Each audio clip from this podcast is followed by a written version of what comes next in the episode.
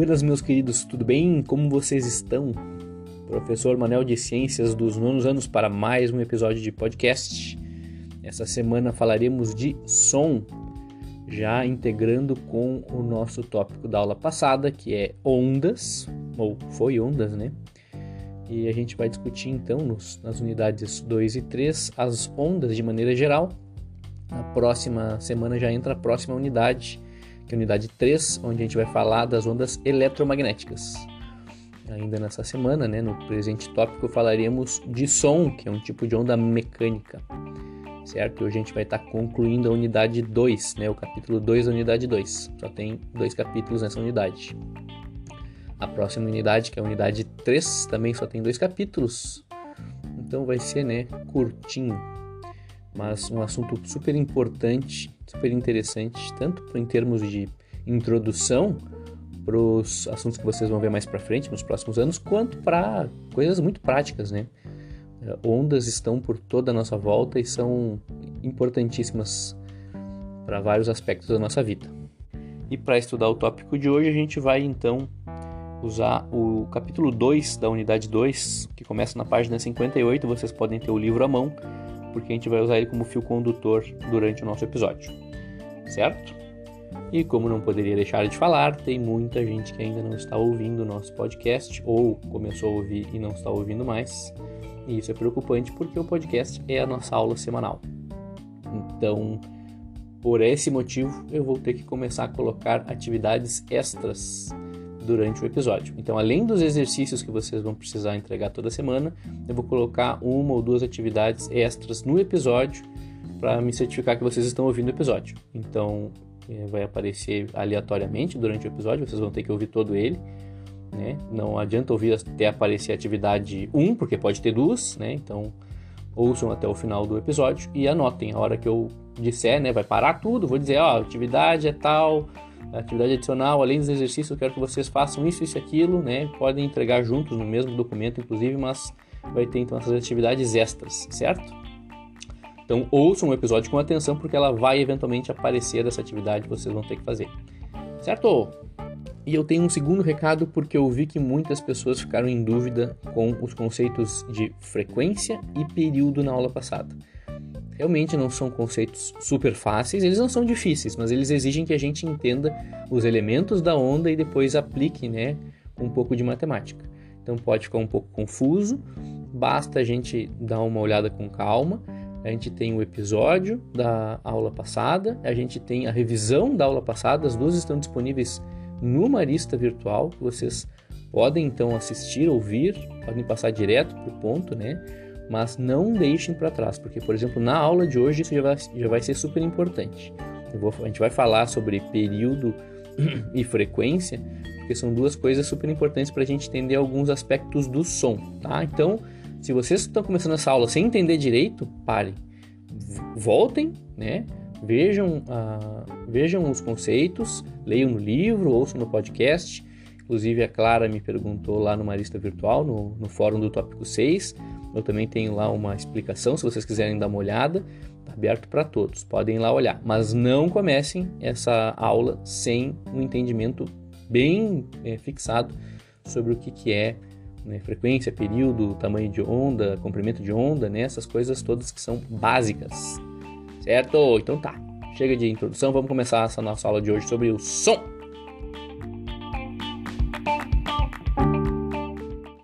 Então, começando o nosso capítulo, a gente pode abrir na página 58, onde a gente começa com dois textos ali.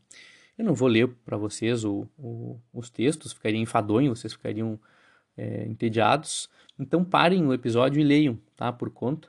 E depois que vocês lerem os dois textos, vocês voltem no episódio que a gente vai fazer uma pequena discussão sobre isso. Lidos. Texto muito bacana, né, pessoal? Que nos faz pensar em coisas que muitas vezes a gente nem pensa. Né? O som faz tão parte da nossa vida e a gente toma ele por algo tão garantido que a gente às vezes não pensa que tem pessoas que não ouvem. E elas fazem parte da sociedade, né? Se a gente for pensar no som, o som está na base de muita coisa importante na nossa vida, como por exemplo a nossa comunicação verbal, né? Tudo que a gente fala, né? A gente está comunicando e a nossa sociedade é tão complexa pela nossa capacidade de comunicação. Eu estou aqui falando com vocês num podcast, vocês estão me ouvindo, A gente também tem comunicação não verbal, como por exemplo alarmes, né, sirenes, também são importantes. A gente tem uh, sons como base da música, que é uma arte que todo mundo consome em maior ou menor grau, alguns inclusive gostam de tocar música, né? Tem algum instrumento que conseguem que consegue se aprofundar. É, outras tipos de arte como cinema, como teatro, que também a gente tem o som como muito importante.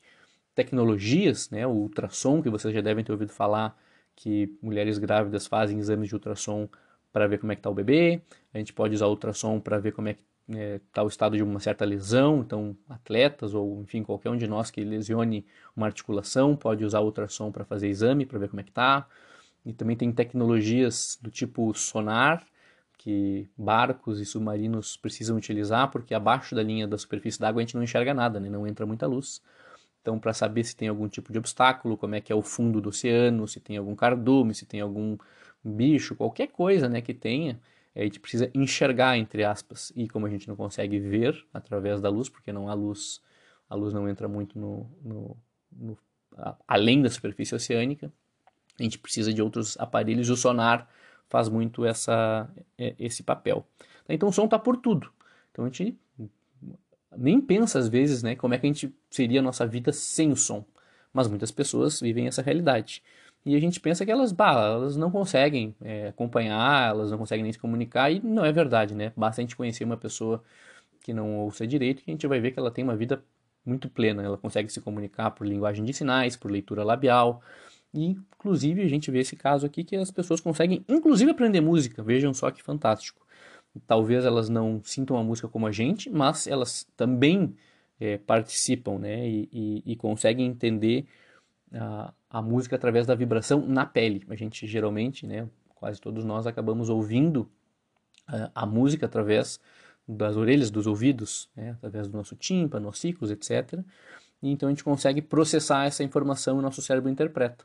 Mas quando a gente não tem essa, essa, esse dispositivo, digamos assim, funcional, a gente pode recorrer a outras maneiras e muitas pessoas surdas acabam identificando essa vibração na pele. E é uma coisa fantástica, né? É muito tocante ver que uma pessoa consegue fazer música, né, ouvir música de certa maneira e aprender música através de, de vibração na pele. Então é, é importante a gente fazer essa reflexão porque muitas vezes a gente pensa em pessoas com desabilidades como outras pessoas, não somos nós, né? Sempre são os outros. Mas a gente tem que pensar que muitos de nós, durante a vida, a gente vai é, ter algum tipo de desabilidade enxergar um pouco pior do que os outros, ouvir um pouco pior do que os outros, caminhar um pouco pior do que os outros, ter um tipo de lesão séria. Isso pode acontecer com qualquer um de nós, ninguém está livre. E a gente, obviamente, vai querer continuar fazendo parte da sociedade, né? Eu, por exemplo, tive uma doença é, no ouvido, quando eu era muito pequeno, tive que fazer uma operação, uma cirurgia, e acabei perdendo uma parte da minha audição nada que me comprometa demais, é uma pequena parte da audição de um dos ouvidos, eu consigo ouvir bem, então não adianta fazer piadinha no fundo da sala que eu vou ouvir, tá? Mas algumas vezes algumas pessoas falam e quase todo mundo ouve e eu dou uma, dou uma escorregada. Então, uma, não me prejudica, minha vida é plena, eu consigo ouvir bem, mas é, eu queria trazer esse exemplo porque todos nós podemos desenvolver durante a vida algum tipo de uma pequena ou grande desabilidade. E isso não nos torna, né, não nos tira da sociedade. A gente tem que sempre entender essas pessoas e, e abraçá-las, né? Porque pode ser qualquer um de nós, pode ser qualquer um de nossos familiares, enfim, a nossa humanidade exige, né, que a gente sempre tente fazer o máximo para incorporar essas pessoas na sociedade, no dia a dia, de uma maneira muito muito generosa, né? Um dia pode ser a gente, mas não é não é porque pode ser a gente que a gente tem que fazer isso. A gente tem que fazer isso por uma questão, na minha concepção, né, humanitária. A gente tem que sempre fazer o máximo pelos outros que como a gente gostaria que a gente fizesse por nós. Certo?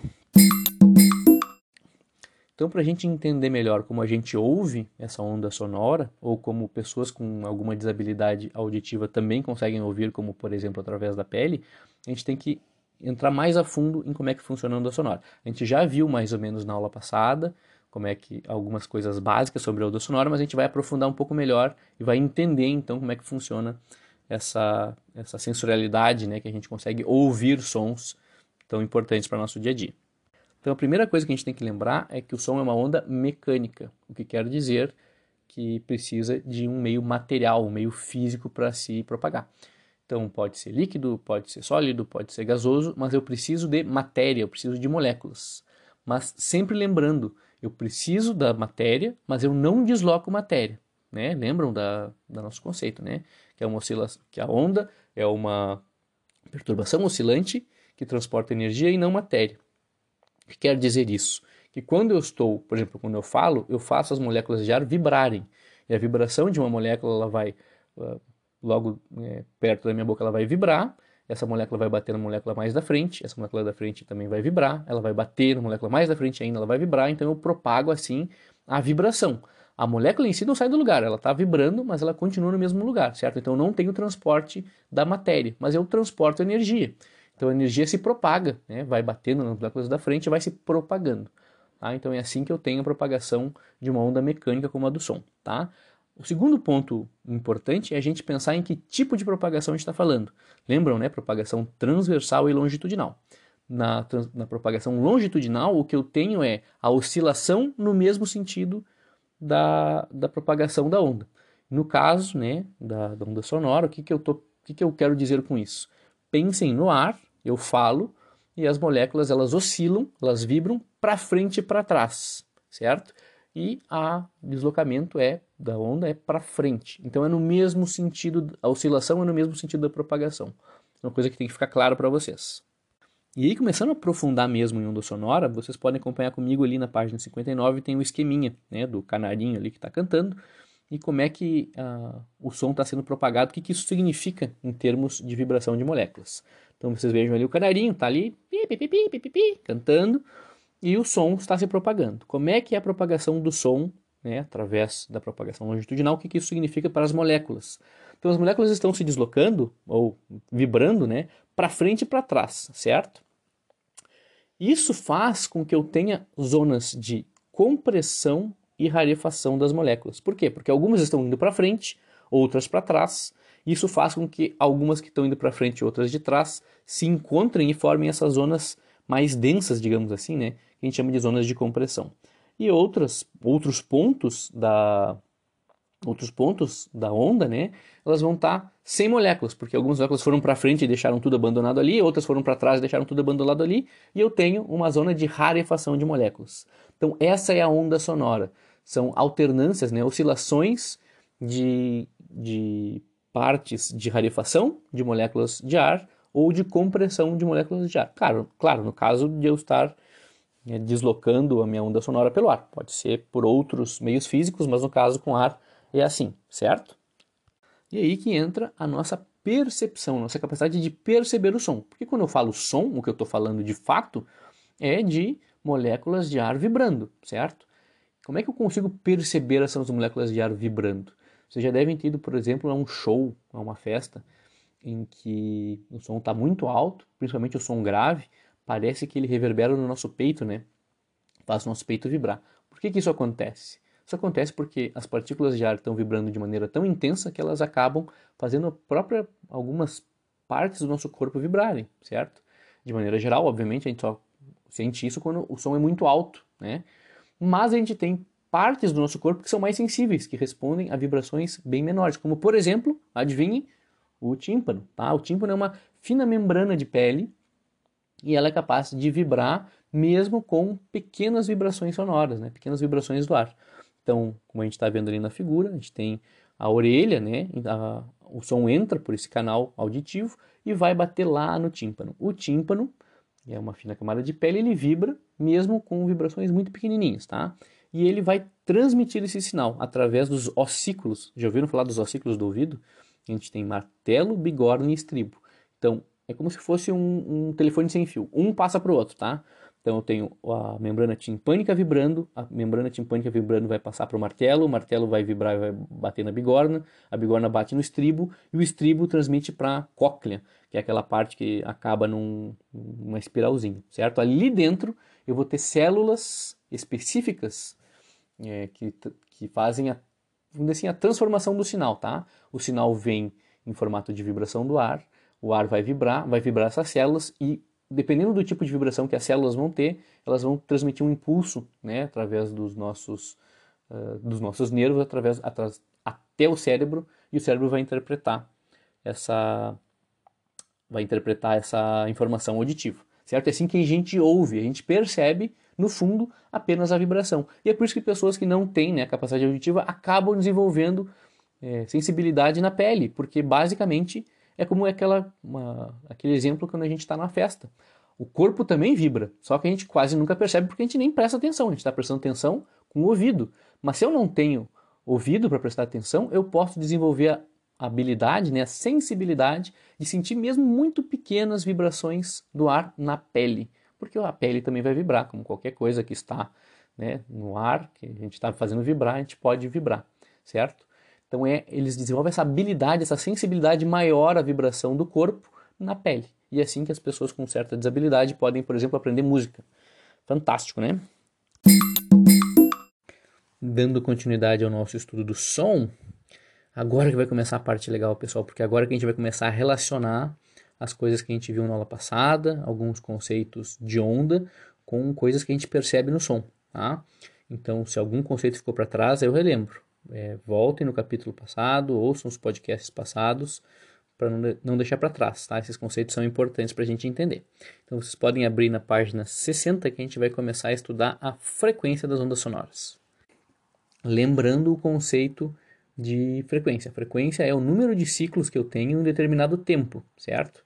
Se esse tempo for medido em segundos, eu posso expressar minha frequência em hertz, porque hertz é o número de ciclos por segundo, tá?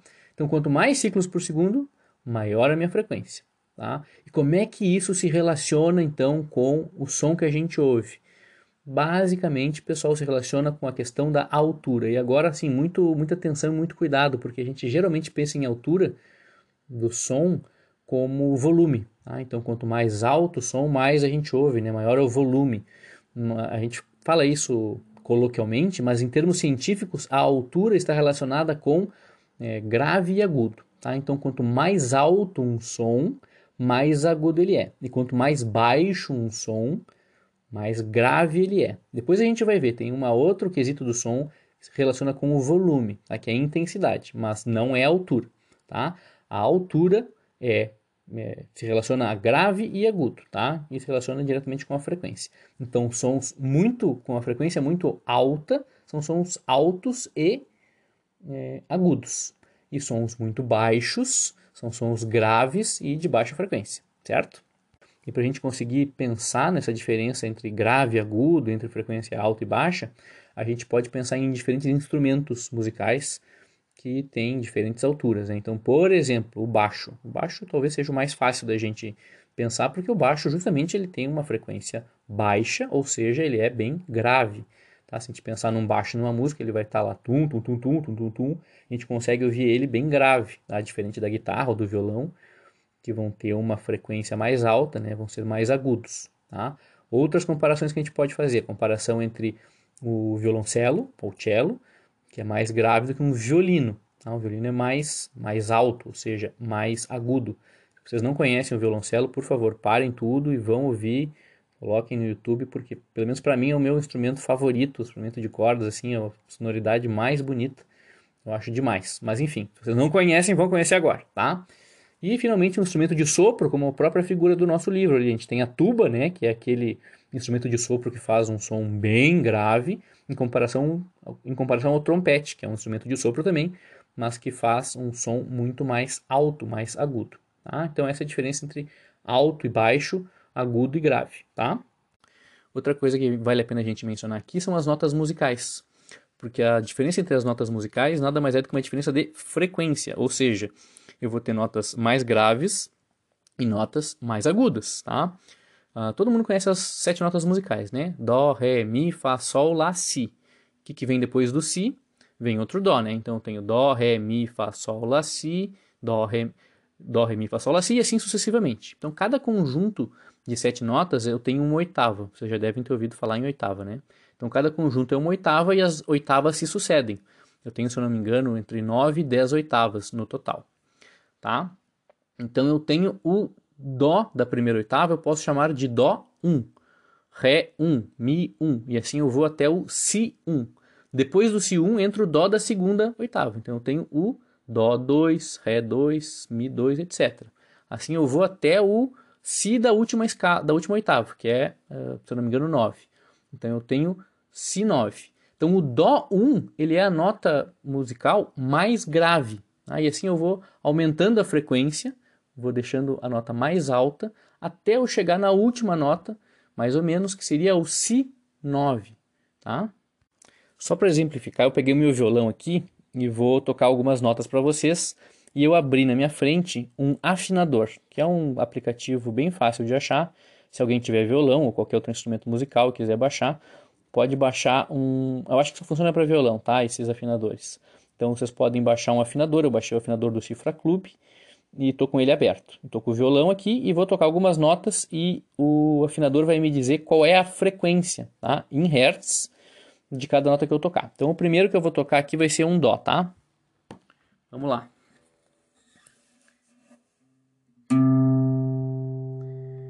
Esse aqui é o Dó 3, tá? E o Dó 3, ele tem uma frequência de aproximadamente 130 Hz. Vamos para o Ré 3. O Ré 3 tem uma frequência de aproximadamente 147 Hz. O Mi 3 165 Hz mais ou menos. Então vocês vejam, do Dó para o Ré para o Mi, eu tenho um aumento da frequência, né? De 130, 147, 165, o Fá 175. Então assim eu vou, certo? Dó, Ré, Mi, Fá. Assim que eu vou subindo na escala, eu vou aumentando a frequência, certo? mas vocês vejam que eu falei que existem mais ou menos 9 ou 10 oitavas. O que é que limita? Por que não existem mais? Por que não existem 20 oitavas? Será que não existem sons é, em mais oitavas ou será que a gente não ouve? E aí que entra, vocês podem virar na página 61, a gente tem os limites do ouvido humano, tá? Então a gente tem o que a gente chama de frequências audíveis. Não quer dizer que outras frequências não existam na natureza, mas a gente só consegue ouvir dentro de uma determinada faixa. E essa faixa é entre 20 Hz e 20 mil Hz. Tá? Lembrando o que é Hertz? Ciclo por segundo, né? Então a gente ouve desde 20 ciclos por segundo até 20 mil ciclos por segundo. Essa é a chamada é, faixa né, do som audível. Então, antes de 20 Hz, eu tenho infrassom de 0 até 20 eu tenho infração. E eu não consigo ouvir, ou a maior parte das pessoas não consegue ouvir nada para baixo de 20 Hz. Tá? E acima do, da nossa faixa de audível, eu tenho 20 mil Hz para cima que eu chamo de ultrassom. Mas é interessante a gente pensar que esse é o limite da audição humana, certo? Outros animais muitas vezes ouvem, têm um, uma faixa de audição maior que a nossa, como por exemplo os cachorros. O cachorro pode ouvir é, desde 15 Hz até 40, 50 mil Hz. Ou seja, ele ouve pro, tanto alguns sons que a gente chama de infrassom, quanto os sons que a gente chama de ultrassom, tanto antes quanto depois da nossa faixa do audível. É, tanto que vocês já devem ter ouvido falar, não sei se vocês têm cachorro, se vocês já treinaram cachorro, provavelmente vocês já viram alguns apitos de adestramento que os adestradores usam e que só os cachorros ouvem, a gente não ouve esse apito, mas eles ouvem e atendem ao comando. Outros animais é, que também ouvem e até emitem sons no infrassom são os elefantes, que emitem sons até 16 Hz, né, bem abaixo do, do limite de 20 da nossa audição, e também ouvem, né? Então, elefantes podem estar se comunicando, tanto produzindo quanto ouvindo sons que a gente não é capaz de ouvir. E finalmente, morcegos e golfinhos são capazes de é, ouvir é, frequências sonoras muito, muito, muito, muito altas, na casa dos 100 mil a 150 mil hertz. Veja só, a gente tem, nosso máximo é 20 mil, né? Eles de 100 a 150 mil, porque eles usam um, um, um sonar, um biosonar, tá? Então eles emitem sons numa frequência altíssima e eles usam o reflexo desse som. Esse som bate nas coisas, por exemplo, no caso do morcego, pode bater numa mariposa, pode bater numa árvore. Ele bate esse som, bate, reverbera, ou seja, volta e o morcego ouve o eco desse som. E com essa distância é, viajada entre ele emitir e voltar, o cérebro dele consegue fazer um cálculo de distância que ele está, tanto da, da presa dele quanto de obstáculos, assim como golfinhos também fazem a mesma coisa para para ouvirem, né, de certa maneira, verem embaixo d'água. Então eles conseguem, são ótimos caçadores, justamente porque usam esses sons é, ultrassônicos para é, através do seu biosonar para localizar presas e obstáculos. E para terminar essa parte de frequência, vocês podem acompanhar na página 62, a gente tem as utilidades né, tecnológicas, por exemplo, do ultrassom. O ultrassom é um exame que a gente faz, as mulheres grávidas fazem, e ele é muito legal porque ele consegue fazer uma imagem tridimensional do bebê dentro da barriga da mãe, sem a gente necessariamente precisar submeter, por exemplo, a um raio-x, a uma tomografia, alguma coisa assim, porque isso é radiação, né? Então, quanto menos a gente submeter mãe e bebê à radiação, melhor. A gente faz um exame de ecografia.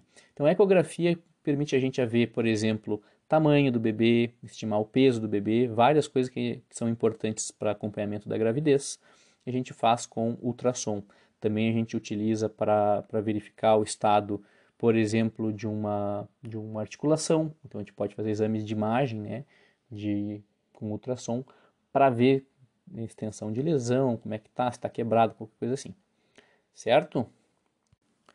E para terminar, vamos ver na página 62 a velocidade de propagação do som, que é bem variável conforme o meio físico. Tá? De maneira geral, pessoal, não é exatamente assim, mas de maneira geral, tá? quanto mais denso for o meio físico, mais rápido o som se propaga.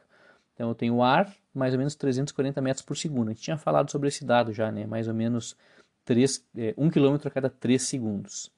A borracha ela é sólida, obviamente ela é bem mais densa que o ar, mas ela, ela é elástica, ela tem propriedades muito particulares, então acaba que ela dá uma amortecida e reduz bastante a, a velocidade de transmissão, propagação do som, tá? Mas depois vejam a água. A água ela é bem mais densa que o ar, certo? Então a gente passa de 340 para 1480 metros por segundo, bem mais rápido. Depois para os meios sólidos, ferro e granito, 5.100 metros por segundo e 6.000 metros por segundo. Então o som se propaga muito mais rápido de maneira geral nos sólidos, né? E para quem gosta de aviação, a gente pode falar da barreira do som, né? Que é quando a gente ultrapassa a velocidade do som. Quem faz isso geralmente são aviões militares que voam muito rápidos e quebram essa barreira de 340 metros por segundo ou é, equivalente a 1.124 km por hora. Uma velocidade muito rápida e quando o avião ultrapassa essa velocidade, não só a gente ouve um estrondo muito forte, como a gente tem uma, uma questão visual, né? Se forma como se fosse uma bolha de, de vapor d'água e a gente enxerga o avião quebrando. Se vocês quiserem buscar isso no YouTube, é muito legal, tem vários vídeos. Então a gente ouve e vê o avião quebrando essa velocidade do som. Ufa, falamos de frequência, que era a parte mais ampla, né? A parte mais detalhadinha. Agora a gente vai chegar em outras questões um pouco mais tranquilas da gente ver. A primeira delas vai ser o nível sonoro. E aí sim a gente está falando de volume, tá? Quando a gente aumenta e diminui o volume do som, a gente está falando de nível sonoro, então ou intensidade sonora. E quem é que vai definir a intensidade sonora? É a amplitude da onda. Se vocês não lembram o que é amplitude, vocês abram na página 53. Vocês vão ver na parte de baixo, na figura de baixo, da página 53, a gente tem a onda, a gente tem dois parâmetros ali que ele está nos dizendo: o comprimento de onda e a amplitude. A amplitude, então, é a diferença entre a linha média de propagação, o eixo de propagação, e a crista ou vale, tanto faz porque a distância é a mesma. Tá? Então, quanto maior for essa é, amplitude, maior é o volume. E aí eu estou falando de volume uh, do som. Tá? E para a gente medir a intensidade ou o volume do som, então a gente usa no Sistema Internacional de Medidas, a padronização é Bell, ou décimos de Bell, que a gente chama de decibel, ou decibéis, né? Vocês provavelmente já ouviram falar dessa medida. Inclusive, vocês podem baixar no celular de vocês. Tem vários aparelhos, vários aplicativos que medem né, o, o volume de um som em decibéis. Acho que eles não são muito precisos, obviamente, mas dá para ter uma ideia então do volume.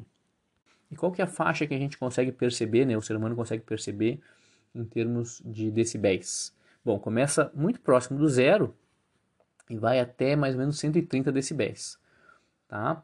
Só para vocês terem uma noção, pessoal, é muito raro, muito difícil que a gente consiga ter um ambiente completamente sem nenhum barulho. Mesmo os estúdios de gravação, que tem todo aquele revestimento para não entrar barulho de fora, para serem isoladas acusticamente, mesmo essas salas vão ter um nível de ruído por volta de 20 até 30 decibéis mais ou menos.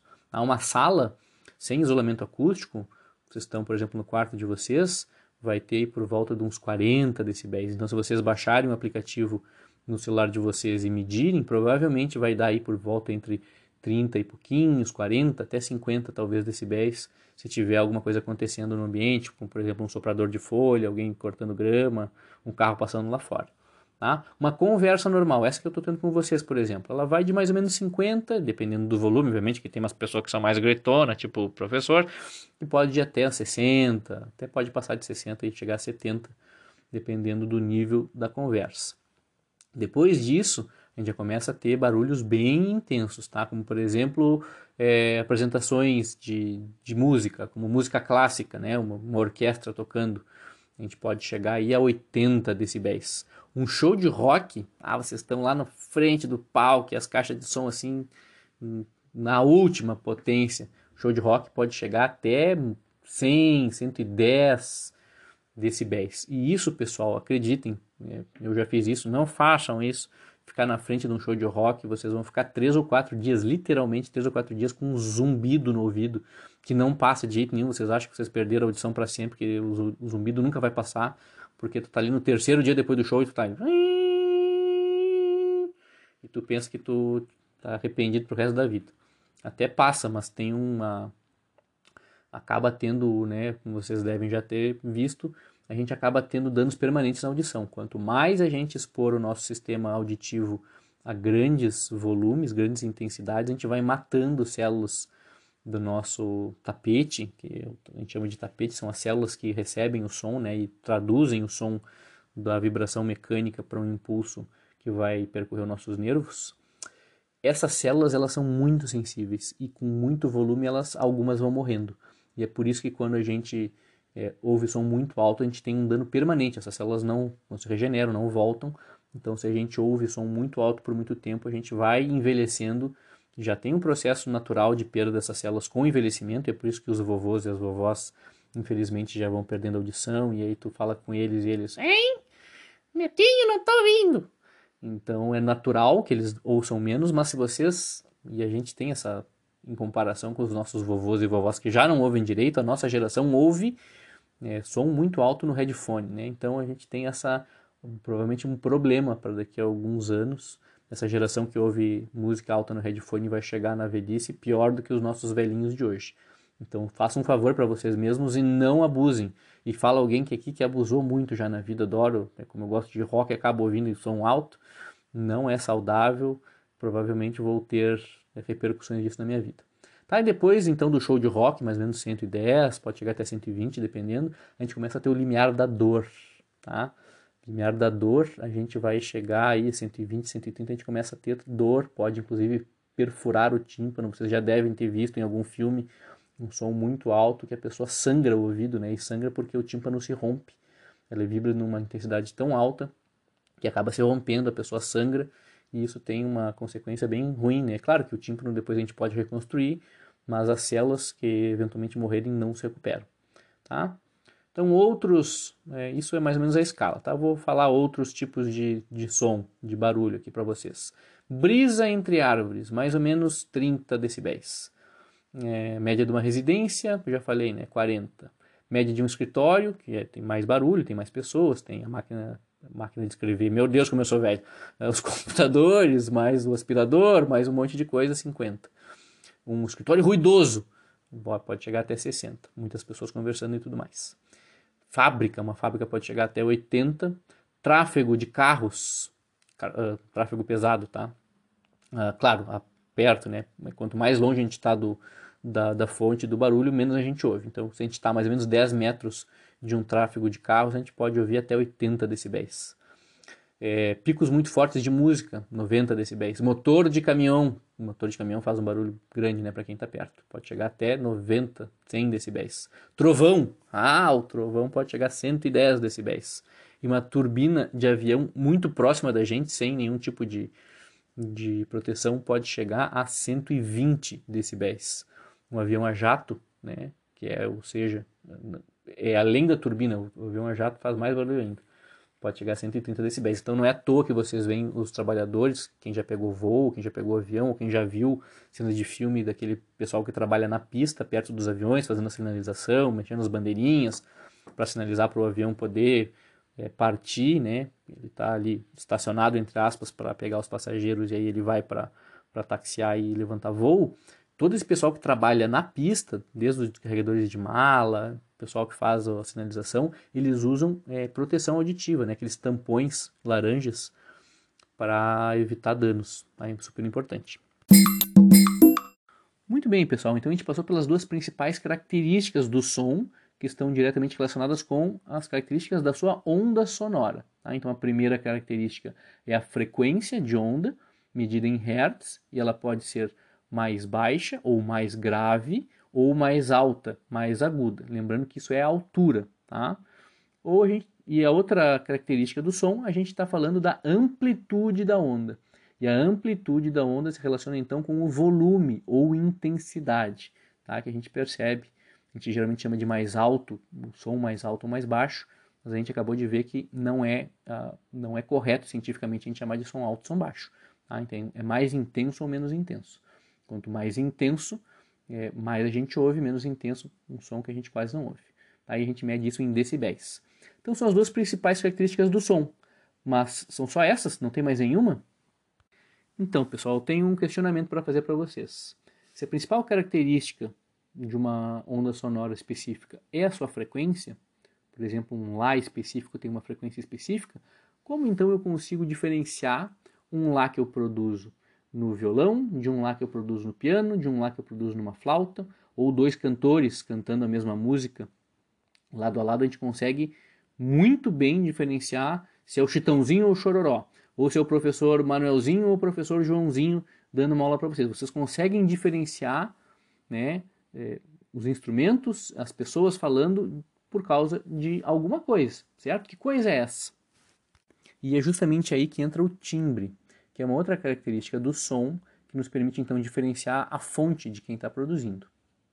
Primeiro a gente tem que pensar é, que cada instrumento musical, por exemplo, ele é composto de um material diferente. Por exemplo, um violão, que é composto de cordas de metal, um corpo de madeira, uma caixa, né, essa caixa oca que é onde vai reverberar o som, uh, uma flauta que é composta, uma flauta de metal, né, composta de metal com metal específico, um, uma flauta doce, que é composta de, de maneira geral de plástico.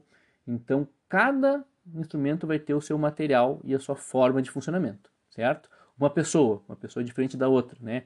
Ela tem uma altura diferente, ela tem uma massa diferente, ela tem uma distribuição de massas diferentes, porque vão ter pessoas que vão ter o pescoço um pouquinho mais gordinho, outra menos gordinho, mais gordura, menos gordura, mais músculo, menos músculo.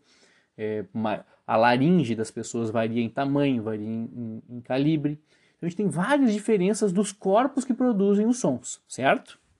Muito bem, ao produzir o som, eu estou produzindo o que eu chamo de onda fundamental. Essa onda fundamental é a nota, tá? Por exemplo, um Lá. Eu toco um Lá no violão, toco Lá no, no piano, toco um Lá no, na flauta, certo? É, é o mesmo Lá. Mas, além da, da onda fundamental, eu produzo ao mesmo tempo ondas que a gente chama de secundárias. Essas ondas secundárias vão ser produzidas muito especificamente pelo material né, de cada um dos instrumentos. Tá? Como, por exemplo, ah, mas como é que um violão soa diferente de outro? Por que não soa todos iguais? Porque o material é diferente. Se a gente pegar dois violões da mesma marca, né, com o mesmo tempo de uso, é, com cordas novas, tudo igual, provavelmente eles vão soar muito parecido. Mas se eu pego um violão de uma marca muito famosa, com uma qualidade muito grande, cordas super novas, e comparo com um violão de, é, de principiante, maior, com corda de nylon, né, a gente vai ter um som completamente diferente porque o material que a gente está usando para fazer o som é diferente. Assim como pessoas né, muito diferentes, é, com compleições diferentes, vão, vão produzir sons diferentes. E é por isso também que pessoas de compleições físicas parecidas e composições genéticas parecidas, como por exemplo irmãos, pai e filho, mãe e filha, vão produzir muitas vezes vozes parecidas, porque elas têm um corpo parecido, uma compleição, né? a sua laringe é parecida, a forma da laringe é parecida e é parecida porque são parentes, porque é, é, hereditariamente foi transmitido muitas das características do formato da sua laringe, então pessoas da mesma família muitas vezes têm vozes parecidas. Irmãos gêmeos, por exemplo, muitas vezes têm uma voz quase igual, idêntica, a gente não consegue perceber a diferença, justamente por a questão do timbre, é a compleição física da pessoa ou o, do objeto, né, o, o, material do qual é formado o objeto, que produz então essas ondas sonoras secundárias que vão se associar à primária e dar como se fosse uma assinatura. E é única para cada um, é para cada pessoa, para cada para cada instrumento musical. Então vocês já sabem, quando vocês ligam o rádio, vocês estão ouvindo um programa que tem cinco pessoas falando e vocês conseguem identificar exatamente qual é qual, que vocês sempre acompanham e sabem o nome dos apresentadores todos, lembrem sempre que vocês conseguem distinguir a voz deles por causa do timbre de cada um, é, da voz de cada um deles.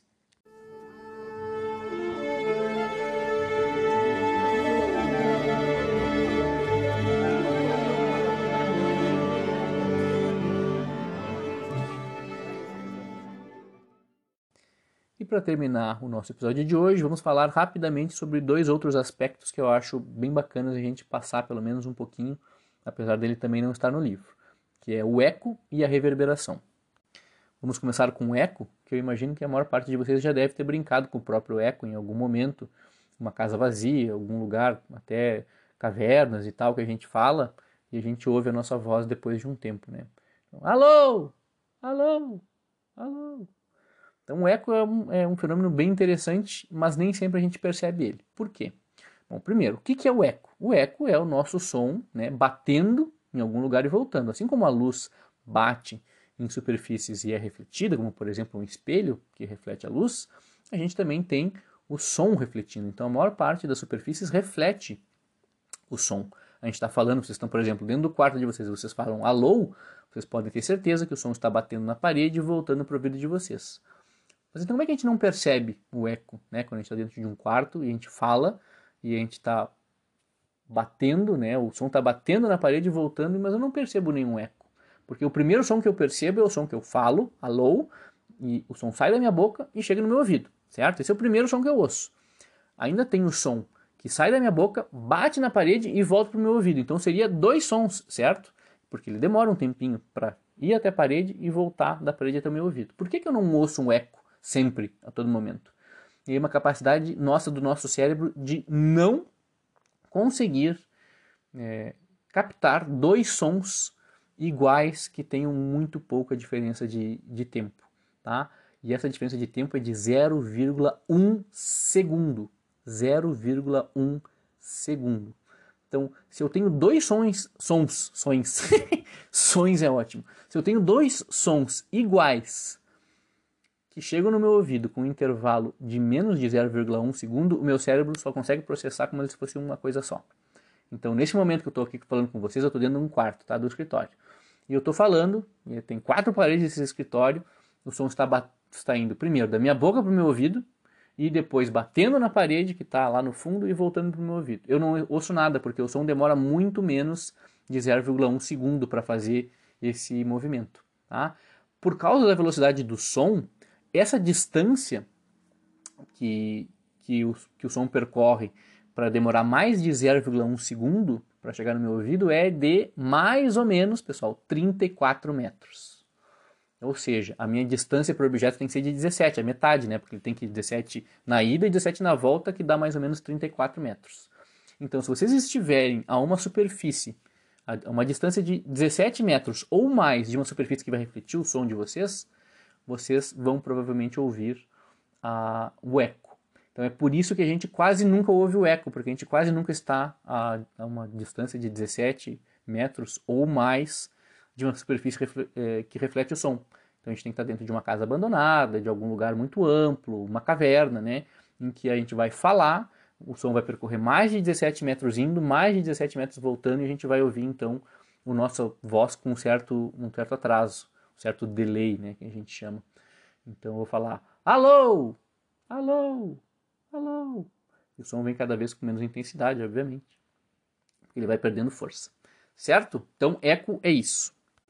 E o segundo fenômeno é então a reverberação, tá? que por nome talvez vocês não conheçam. O eco eu sei que vocês já conheciam, mas a reverberação vocês podem estar pensando, bom, não faz muita diferença porque eu nunca ouvi falar disso. Será que não? Eu aposto, aposto que todo mundo aqui já cantou no chuveiro, tá? Todo mundo aqui é um ótimo, se acha um ótimo cantor, entra no chuveiro, pai, vira o Luciano Pavarotti. Lá, lá, lá, lá, lá, lá, canta as músicas, tudo, parece, meu Deus do céu, sou um cantor fantástico. Aí sai do chuveiro, vai para algum lugar, né? Vai pro karaokê, hum, não é tão bom assim. Né? Ou vai na festinha e não, pá, mas o que, que será que no chuveiro é tão melhor? E realmente, pessoal, no chuveiro nossa voz parece um pouco melhor, justamente por causa do fenômeno da reverberação que eu vou explicar rapidamente. Então, na reverberação, eu parto de um princípio parecido com o do eco, que é quando eu falo, esse som ele parte direto da minha boca para o meu ouvido, essa é a primeira onda sonora que eu ouço, mas o som também viaja até a parede, bate e volta. Só que isso acontece quando eu tenho distâncias curtas, de menos de 17 metros, que vocês vão lembrar que meu ouvido não consegue interpretar como sendo eco, como sendo dois sons diferentes. Ele vai processar como um som só. Quando eu estou, por exemplo, no chuveiro, que eu tenho paredes muito, muito próximas, e eu canto, o que vai acontecer é que a minha voz, a minha onda sonora, ela vai se propagar, vai bater numa parede, depois numa parede do box, depois na outra parede, depois na outra parede do box, e ela vai ficar como se fosse ricocheteando, né, batendo, ela vai ficar mais tempo no ambiente. Como a diferença de, de tempo entre esses reflexos todos é de menos de 0,1 segundo, né, porque as paredes estão a muito menos do que 17 metros, acontece como se fosse uma potencialização do meu som, do, da minha voz. Eu, tô, eu vou ouvir como se fosse uma voz uh, mais potente, que permanece mais tempo no ar. E eu, pá, fico extremamente feliz, que parece que a minha voz é maravilhosa, ela, ela perdura, ela tem aquele... parece uma coisa muito linda, né?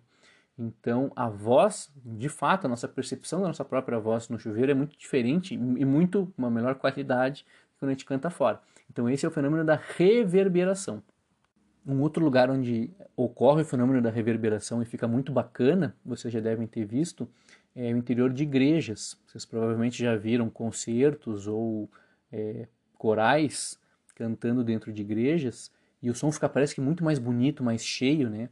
Isso se deve, em parte, ao, ao fato do, do, formato que as igrejas eram construídas, né, com, com o pé direito, que a gente chama com o teto bem alto, e o material das igrejas, que era basicamente feitas de pedra, e também o fato de que as paredes estão a menos de 17 metros e acaba que existe a reverberação e também tem então esse ganho, parece que o som fica um pouco mais prolongado, ganha uma certa potência e o som fica muito mais bonito, né? Então por isso que muitos concertos até hoje são feitos dentro de igreja. E já que a gente está falando sobre esse fenômeno, né, que o som reflete, ou seja, a reflexão do som, uma última coisa que vale a pena a gente mencionar são os lugares feitos especialmente pensando né, na propagação do som, que são os teatros, conchas acústicas, lugares especialmente projetados, e a gente vai ter engenheiros especializados nisso, que vão construir a, a concha ou o teatro num formato, né, com placas especialmente colocadas para fazer com que a gente diminua muito o, o, a possibilidade de eco e aumente a reverberação. Então a gente tem um ganho né, no, na qualidade do som, na qualidade do show, na qualidade da música, sem ter o eco. Imagina vocês estarem num lugar ouvindo uma orquestra sinfônica e vocês estão ouvindo o eco da, é, duas vezes a mesma nota, fica péssimo, a gente não conseguiria ouvir, né? Então a gente pode pensar que grandes shows, shows de 50 mil pessoas que às vezes acontecem, é, não existe um lugar onde caibam 50 mil pessoas em lugar fechado. Então acaba tendo que ser em, em, em estádios, em arenas, né, em estacionamentos grandes, né? E infelizmente a qualidade do som às vezes fica prejudicada. É muito legal, tem muita gente, tipo, vale a pena pela pelo ambiente, que fica muito legal. A gente vê um show de rock assim, por exemplo. Mas pelo outro lado, a questão da qualidade do som é muito menor quando, por exemplo, a gente vai uh, ouvir uma orquestra tocar, que geralmente uma orquestra vai tocar em um ambiente especial, com menos gente, com uh, uma engenharia acústica muito, muito bem projetada, então o som parece que ele ganha uma vida melhor, ele é muito, tem muito mais qualidade, a gente não ouve eco e tudo mais. Certo?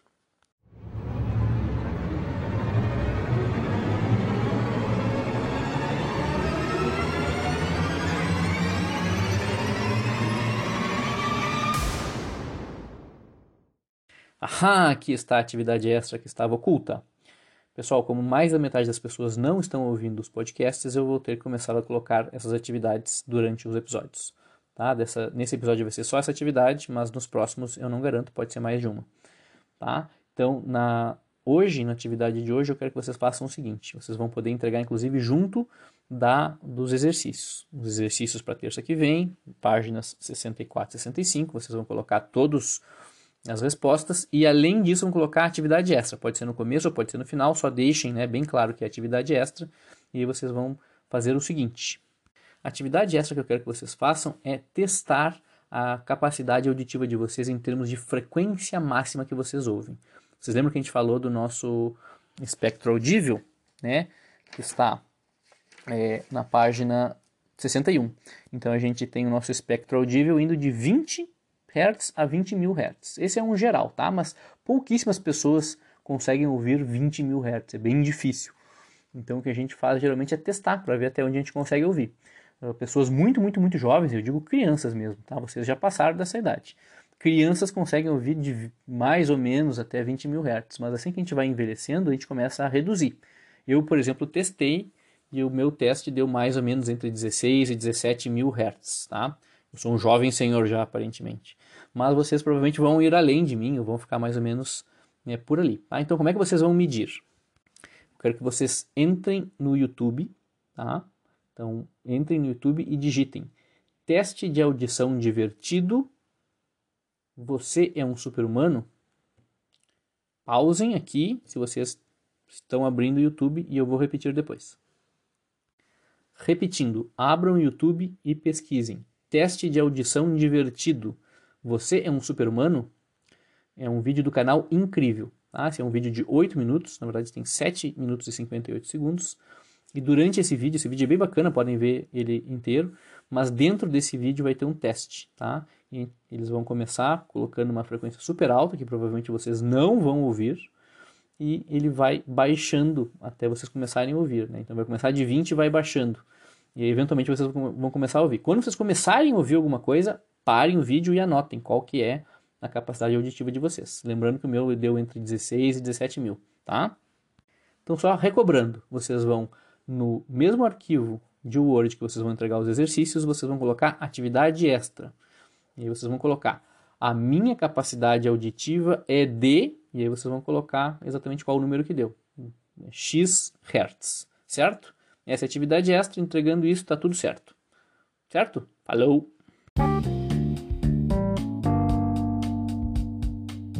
Pois muito bem, então hoje vimos as ondas sonoras, vimos como é que elas se propagam no ar, ondas mecânicas com propagação longitudinal e como é que elas vibram as moléculas de ar, principalmente, para chegar até o nosso ouvido, como é que a gente ouve, a questão da frequência que, nos vai, que vai nos dar a altura do som, depois a gente falou sobre a amplitude de onda que vai nos dar a intensidade ou volume do som e falamos do timbre também, que são as assinaturas, né, as, as ondas secundárias que vão nos dar uma assinatura e vamos fazer a gente poder reconhecer de qual, qual instrumento ou qual pessoa aquele som veio. E finalmente a gente terminou com a reflexão, né, o eco e a reverberação, que são todas características super importantes dos, das, ondas, das ondas sonoras, que estão super presentes no nosso dia a dia.